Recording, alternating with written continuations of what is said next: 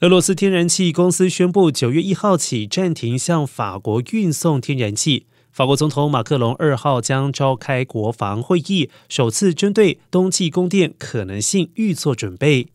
而危机当前，近六成的法国民众表示已经准备节电，避免年底能源匮乏。